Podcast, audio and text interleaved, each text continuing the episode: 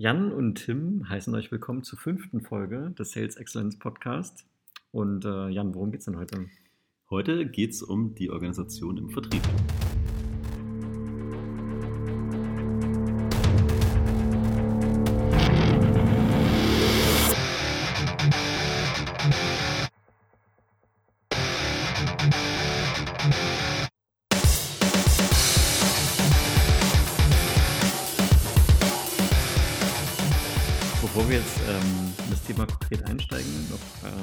Hausmitteilung in eigener Sache.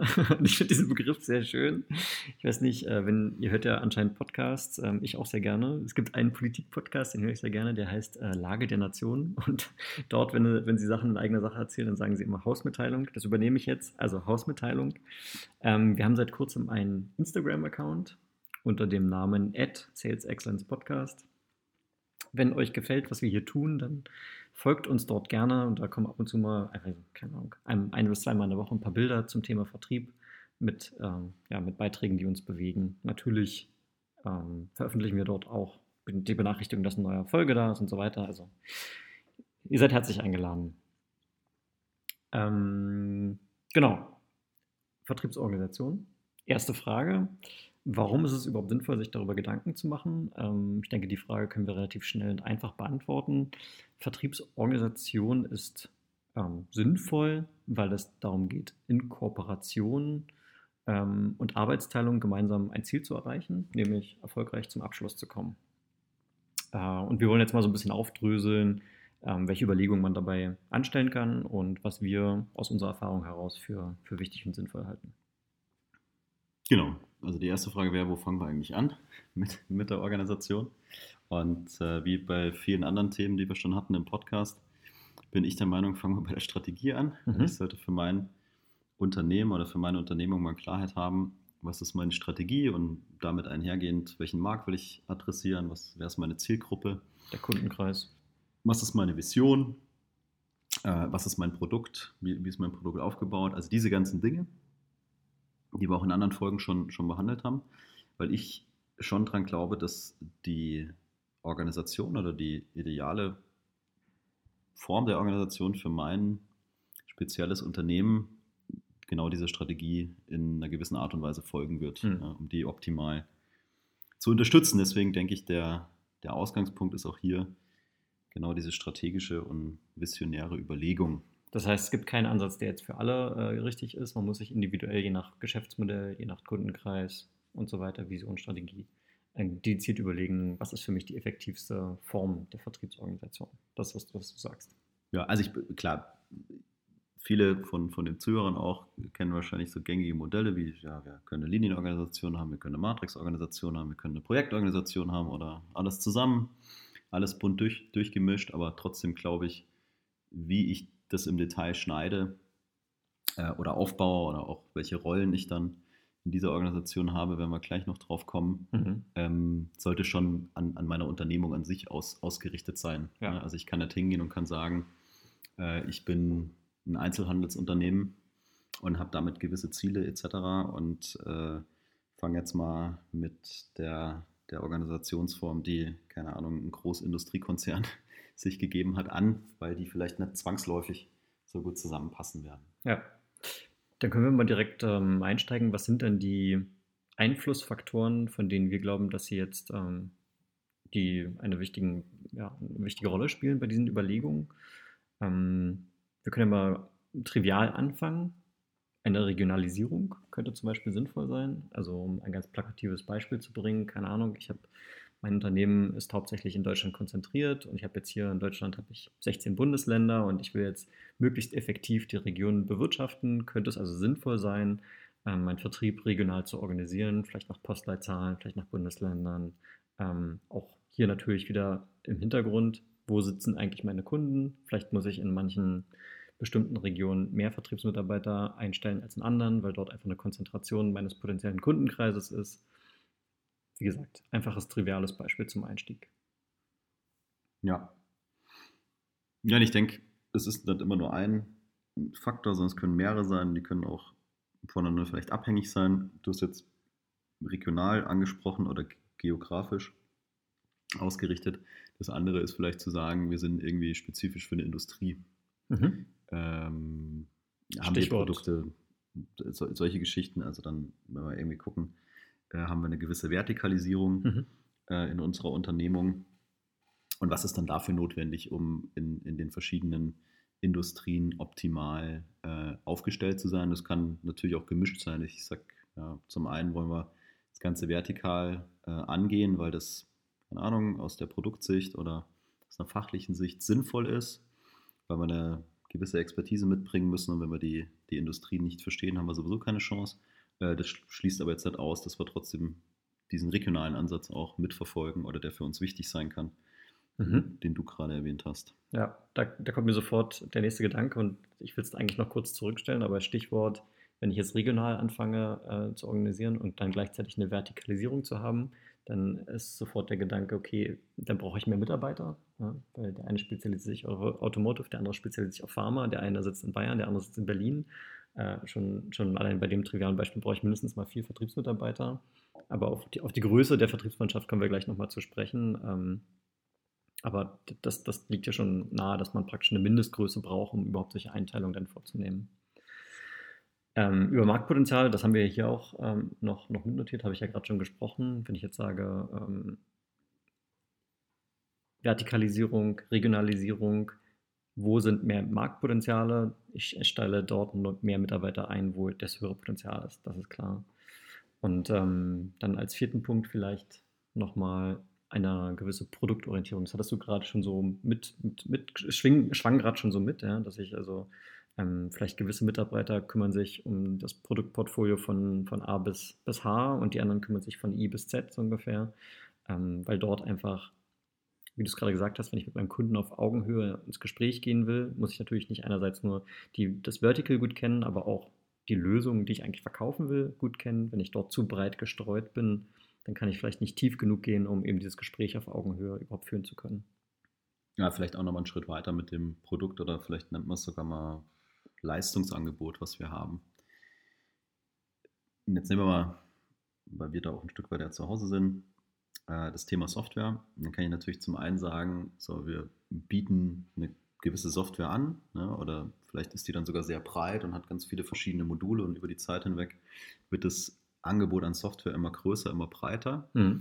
Äh, und dann ist vielleicht irgendwann die Frage, biete ich dazu auch einen gewissen Service an? Ne? Also das eine Thema kann Support sein, das andere Thema kann äh, Implementierung oder Installation mhm. von dieser Software sein. Oder sage ich, nee, ich fokussiere mich total auf die Entwicklung äh, meiner Technologie und alles, was mit Implementierung und Support zu tun hat, überlasse ich zum Beispiel einem Partnernetzwerk.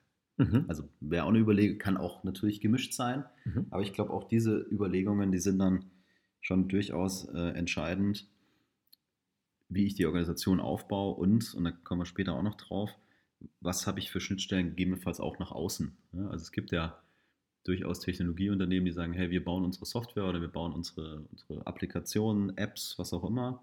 Äh, aber das Thema Projektumsetzung, Implementierung, Installation überlassen wir unserem Partnernetzwerk. Und wenn ich das von Anfang an vielleicht sogar in meiner Strategie so verankert habe, dann muss ich natürlich von Anfang an auch einen hohen Wert darauf legen, dass dieser ausgelagerte Organisationsteil, nämlich meine Partner, äh, optimal funktionieren. Mhm. Ja, weil sonst kann ich die beste Software bauen, wenn die Partner nicht imstande sind, sie vernünftig dann beim Kunden auch aufzusetzen, ähm, aufzusetzen zu installieren, zu implementieren, habe ich auch wieder ein Problem.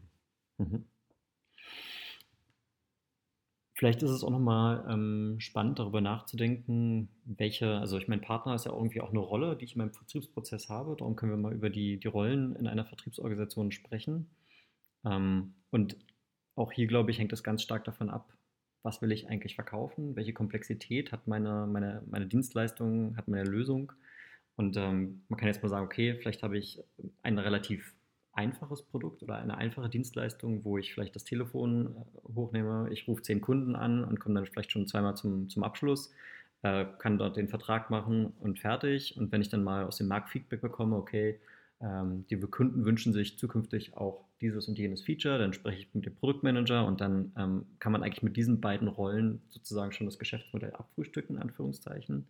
Wenn ich jetzt aber komplexere Geschäfts- äh, abbilden möchte, dann brauche ich dort vielleicht mehr Rollen als nur das. Vielleicht habe ich sowas wie einen Vertriebsinnendienst, der mal initial uns äh, die Verkaufschancen zusammen mit dem Marketing ähm, erarbeitet. Und dann habe ich einen reinen Vertriebsmenschen, der mal, nachdem der Vertriebsinnendienst gesagt hat, hier könnte vielleicht was sein, vielleicht liegt hier eine Verkaufschance vor, der dann näher reingeht, anfängt eine initiale Qualifikation vorzunehmen. Aber auch dort ist das Wissen vielleicht nur bis zu einer gewissen Tiefe vorhanden, eben aufgrund dieser Komplexität der, der Lösung, die ich verkaufen will. Und dann brauche ich einen Produktspezialisten. Ähm, und so dröselt sich praktisch diese Rollen, ähm, kann man praktisch beliebig lang ziehen. Und ich behaupte jetzt mal, je komplexer meine Lösung, desto breiter muss diese Kette sein ähm, um praktisch in den jeweiligen, ja, Stichwort auch Vertriebsprozess natürlich, ähm, sinnvoll mit meinem Kunden ins Gespräch gehen zu können. Ja, wobei, also mir das jetzt ein bisschen Angst machen wird, wenn ich sage, mein, mein Portfolio ist komplex und deswegen muss ich meine Organisation aufblasen, damit ich mein komplexes Produkt vernünftig verkaufen kann. Mhm. Ähm, also wenn ich, ich glaube, wenn ich an die Stelle komme, müsste ich mir mal grundsätzlich Gedanken machen, was tue ich da eigentlich. Äh, und warum ist es denn so kompliziert? Aber ich stimme natürlich zu, dass über die Zeit hinweg, gerade wenn das Unternehmen größer wird oder wir vielleicht mehr Kunden kriegen, die wir bedienen müssen oder auf einmal das Interesse so groß wird, dass der Vertriebler das gar nicht mehr abarbeiten kann, ich dann über neue Rollen, wie du jetzt gerade gesagt hast, Vertriebsinnendienst, einfach nachdenken muss, mhm. um das besser und effizienter zu, zu organisieren. Dann kommen auch die Überlegungen Richtung Budget oder, oder Geld vielleicht rein der Vertriebsinnendienstmitarbeiter, den kriege ich vielleicht günstiger als ähm, den Vertriebsmitarbeiter. Mhm. Äh, und dem Vertriebsmitarbeiter möchte ich aber nur Projekte geben, wo ich schon mal grundsätzlich davon überzeugt bin, die passen zu uns. Ja, und die soll er dann bearbeiten, abarbeiten und im Idealfall natürlich äh, auch abschließen. Aber gehen wir davon aus, haben so großes Interesse geweckt mit dem, was wir tun, ähm, und der wäre nur noch am Qualifizieren sozusagen mhm. und wird gar nicht mehr dazu kommen, mit, mit den Kunden wirklich zu reden und die, die Deals auch mal abzuschließen. Dann wird es natürlich nicht mehr funktionieren. Anderes Beispiel, wo ich es ganz griffig finde, ist äh, vielleicht Marketing. Ich sage, ich fange neu an, ich bin vielleicht ein Startup und äh, ich habe dann meinen Head of Marketing oder den Chief Marketing Officer. Ja. Äh, und dann gucke ich mir das Unternehmen an und stelle fest, ah, die Marketingabteilung besteht eigentlich nur aus einer Person, ja, nämlich, genau, nämlich genau diesem Menschen.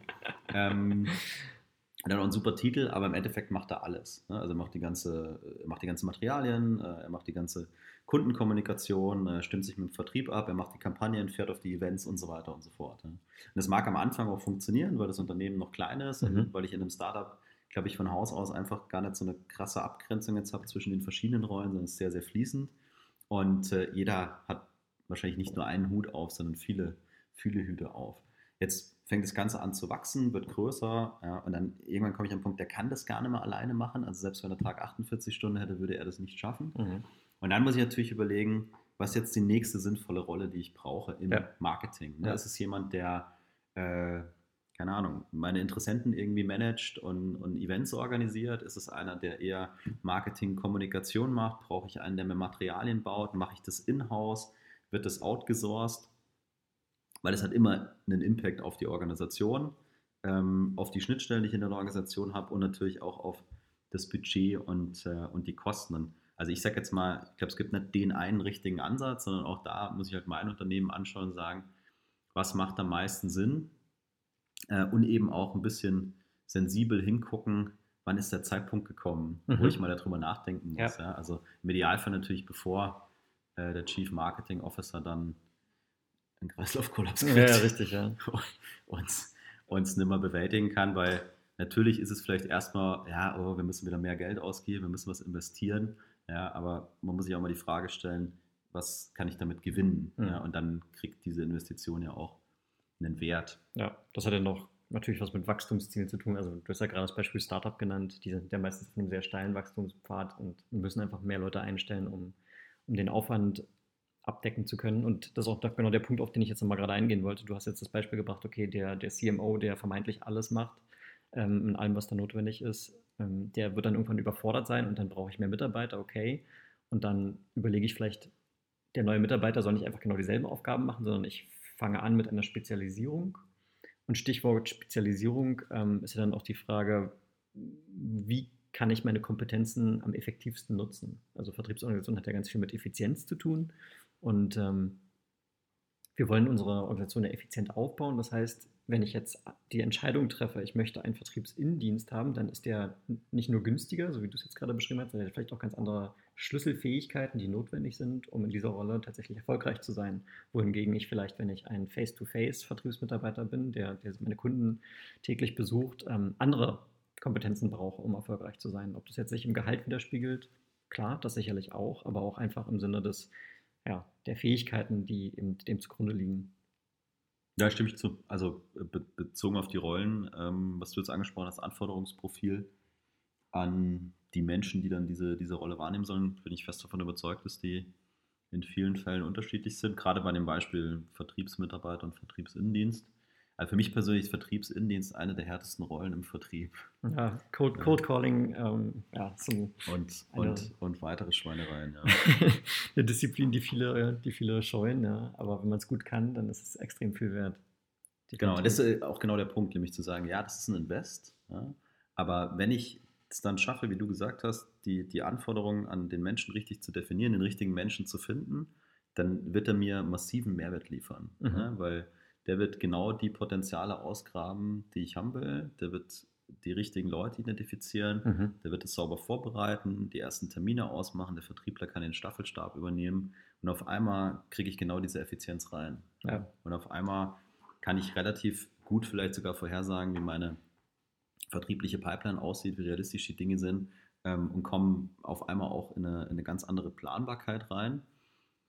Was ja auch wieder wichtig ist für mich dann zu gucken, ja, wie kann ich denn jetzt das Wachstum zum Beispiel weiter, weiter anschieben und ähm, wann ist der Zeitpunkt gekommen, wo ich vielleicht dann den zweiten Vertriebsinnendienstkollegen brauche. Mhm. Ja. ja, das Stichwort, Stichwort ähm, Forecast und, und Pipeline, das, das kam mir auch gerade in den Sinn, wie, wie du es gerade erzählt hast. Also man wird praktisch mit dem Wachstum dann auch, wenn man sich eben über die Dinge Gedanken macht, immer professioneller und Stichwort nochmal zurück, effizienter. Ja. Ganz genau. Da gibt es jetzt noch einen konkreten Punkt, den hatten wir bei uns auf der Agenda. Ähm, ich würde jetzt direkt dazu kommen wollen, wenn wir sagen, okay, wir haben es jetzt beide in unserer Historie ähm, schon häufiger erlebt. Stichwort Vertriebsleiter.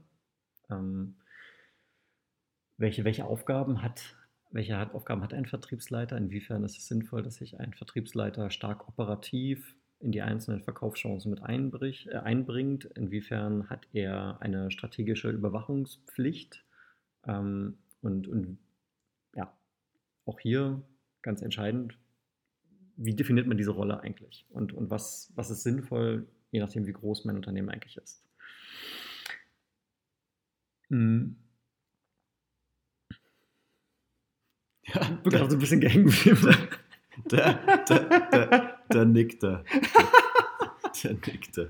So, der, der, der, also wir haben, auf jeden, wir haben auf jeden Fall eine Menge Spaß. Ähm, der wird auch nicht rausgeschnitten. Der, das wird der, auch diskutiert. Der, der Punkt, der Punkt äh, den, den wir vorab mal diskutiert hatten, ist diese, wir haben gerade gesagt, beim Startup, ich kann mehrere Hüte aufhaben ja, und jetzt mit dem, mit dem CMO-Beispiel, irgendwann breche ich zusammen, weil es zu viel ist. Dann muss ich die Aufgaben, muss ich die Aufgaben besser verteilen.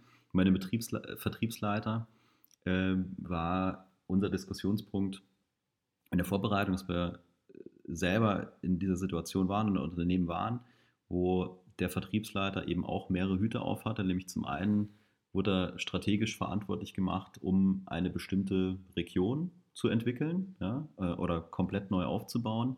Zum anderen hat aber auch das ganze operative Geschäft verantworten müssen, also Tagesgeschäft. Ne?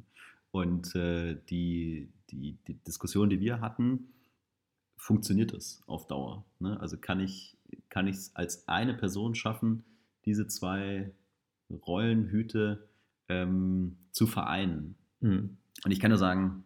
Ja, kurze, kurze Zwischenanmerkung. Du hast jetzt gerade gesagt, ähm, strategische Überlegung und operatives Tagesgeschäft. Ich würde das sogar vielleicht noch ergänzen um eine weitere Dimension, sowas wie ähm, äh, als, als Manager sicherstellen, dass meine Mitarbeiter alles haben, was sie brauchen, um ihren Job gut zu machen. Also dann gehen wir auch wieder Richtung Vertriebsprozess oder, oder Materialien, Werkzeuge, Tools, Lösungen, die meine Vertriebsmannschaft braucht, um gut, gut ähm, arbeiten zu können. Auch das sind ja Aufgaben, die ich bei einem Vertriebsleiter sehe. Ja, fair, fair. So, ich kann jetzt nur aus meiner Erfahrung sprechen. Meine persönliche Erfahrung ist, dass das bis zu einem gewissen Grad gut gehen kann. Nämlich gerade dann, wenn ich noch am Anfang stehe und wenn ich klein bin und, und sehr dynamisch und Dinge auch schnell quasi zu einer Umsetzung bringen kann, ja, wo ich eben noch keine große oder komplexe Organisation habe auf Dauer. Ja, also ich habe es auf Dauer noch nie gesehen, dass es funktioniert. Mhm. Ja, dass eine und dieselbe Person quasi 100% des Tagesgeschäfts managen soll und dann auch äh, am Ende vom Quartal, am Ende vom Monat, am Ende vom Jahr noch überall mitmischt und sicherstellt, dass äh, der Deal reinkommt mhm. und gleichzeitig mittel- und langfristig sich strategisch überlegt, wie müssen wir uns eigentlich für morgen aufstellen, ja. äh, damit wir weiterhin erfolgreich sind. Ja? Und ähm, ich habe dann in den Unternehmen, in denen ich gewesen bin, sag ich mal, so eine Rolle dann äh, kennengelernt, Business Development. Ja? wo ich sage, da gibt es einen, der sehr, sehr eng natürlich mit diesem Vertriebsleiter zusammenarbeitet, ähm, der sich um diese strategischen und, und mittel- und längerfristigen Themen kümmert und dem Vertriebsleiter damit auch die Freiheit gibt, sich genau auf dieses operative Geschäft und auf seine Mannschaft ähm, zu konzentrieren. Ja, und die beiden aber sehr, sehr eng zusammenarbeiten und natürlich voneinander lernen und auch gemeinsam äh, dann zusammensitzen werden und, und diese Überlegungen machen, aber der Business Developer eben auch sag ich mal, den Kopf frei hat, mhm. frei hat von diesem Tagesgeschäft, mhm. ja, um den weiteren Weg, die weitere Strategie für die Company, vielleicht nur dieser einen Region, dann äh, zu gestalten, weil wenn ein amerikanisches Unternehmen das erste Mal nach Deutschland geht oder nach Europa, dann haben die natürlich gewisse Herausforderungen, ja?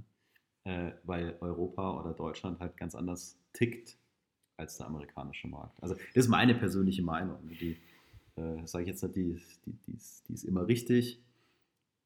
Aber das ist eben meine, meine Erfahrung. Und äh, dann bin ich wieder bei dem Punkt, wann kann ich sowas tun? Ne? Auch wieder Budgetfrage.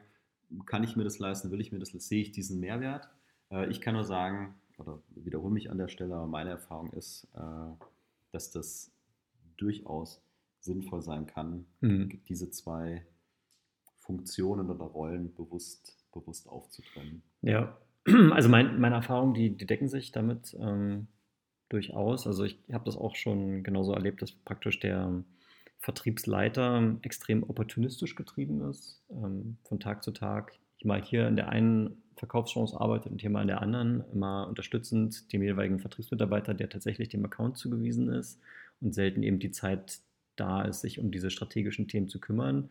Und ähm, es ist ja aber dann häufig so, dass du irgendwie ähm, eine Vorgabe aus dem, aus dem Hauptquartier hast, also bei größeren Unternehmen jedenfalls, wo du sagst, okay, wir machen jetzt unseren Strategiezyklus einmal im Jahr, wollen wir uns überlegen, was wir wirklich die nächsten fünf Jahre erreichen.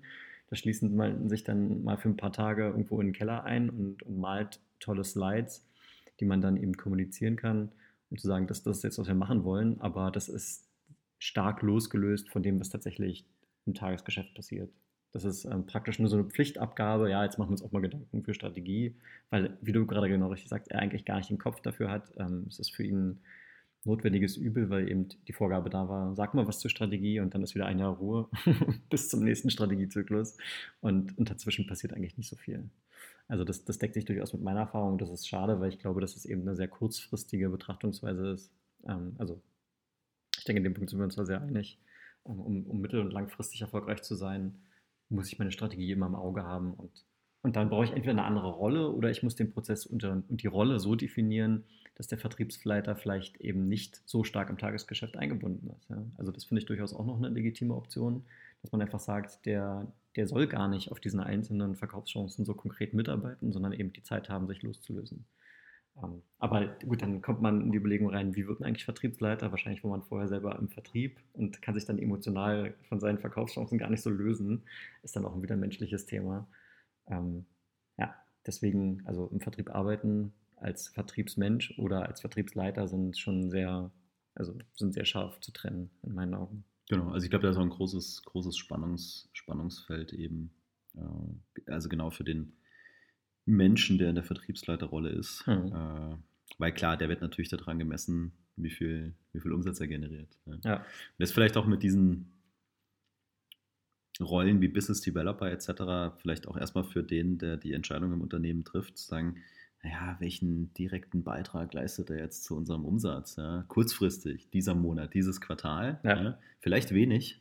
Ähm, und so ist es, glaube ich, oft mit den, mit den eher langfristig oder strategisch ausgerichteten Rollen, dass ich, sage ich mal, auch diese Überlegungen zulassen muss in meinem Unternehmen äh, und vielleicht auch ein bisschen, ja, mir diese Philosophie erarbeiten muss, dass ich sage, ich weiß so eine Rolle äh, zu schätzen und die können, die können einen Beitrag leisten. Und der kann, glaube ich, sehr vielfältig sein. Ne? Also die gucken sich Dinge wie den Markt an und die Wettbewerber an und äh, überlegen dann nicht nur mit dem Vertrieb zusammen, sondern vermutlich auch mit Produktmanagement zusammen, mit dem Marketing zusammen, wo, wo, wo muss es hingehen äh, und haben den Kopf eher frei, um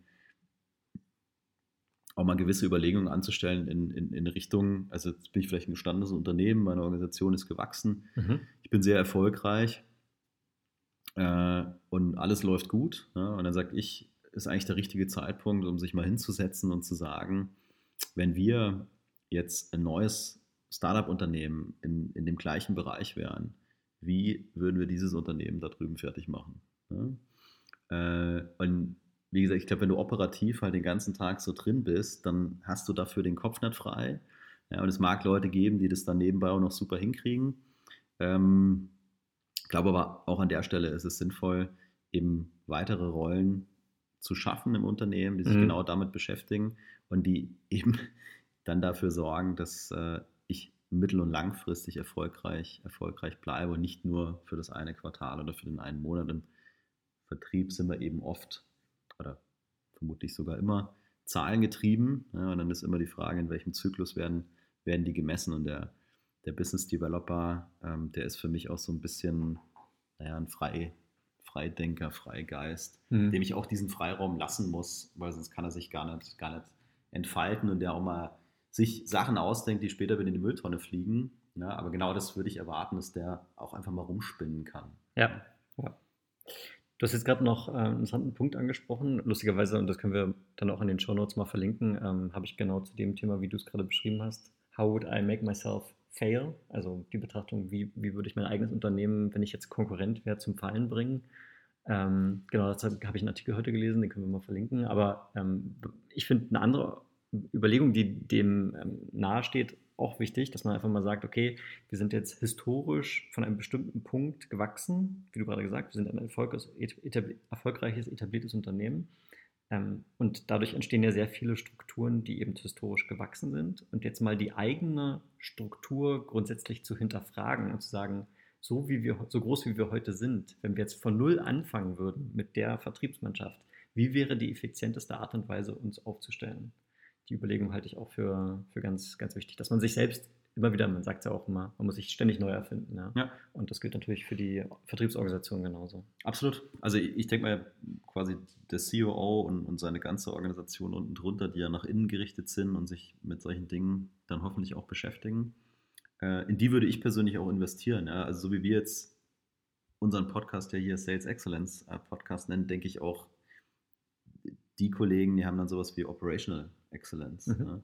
und beschäftigen sich halt damit, kann ich das im Sinne, also nach innen gerichtet, meiner Kostenstruktur und so weiter, äh, Mitarbeiterzufriedenheit noch besser gestalten, aber eben auch in Richtung, äh, in Richtung meiner Kunden und in Richtung des Marktes. Und da sage ich auch, okay, wenn ich jetzt der Serviceleiter bin, der wieder im Tagesgeschäft ist und sich mit den ganzen Problemen rumschlägt, mit denen die Kunden ums Eck kommen, wenn der noch einen an der Seite hat, ne, der ihn ab und zu auch mal rausholt und überlegt, hey, wie können wir das noch besser machen, wenn mhm. mir hilft, das zu implementieren, mhm. ne, das ist halt dann der Business Developer im, im Service oder was auch immer, dann glaube ich, dass da richtiger Mehrwert entstehen kann. Ja, und äh, wenn ich es langfristig schaffe, meine Kunden zu begeistern und an mich zu binden, mhm. ja, dann wird es mir auch langfristig gut gehen, mhm. ja, weil die dann bei mir bleiben, weil die dann vielleicht noch mehr kaufen, etc. Ja.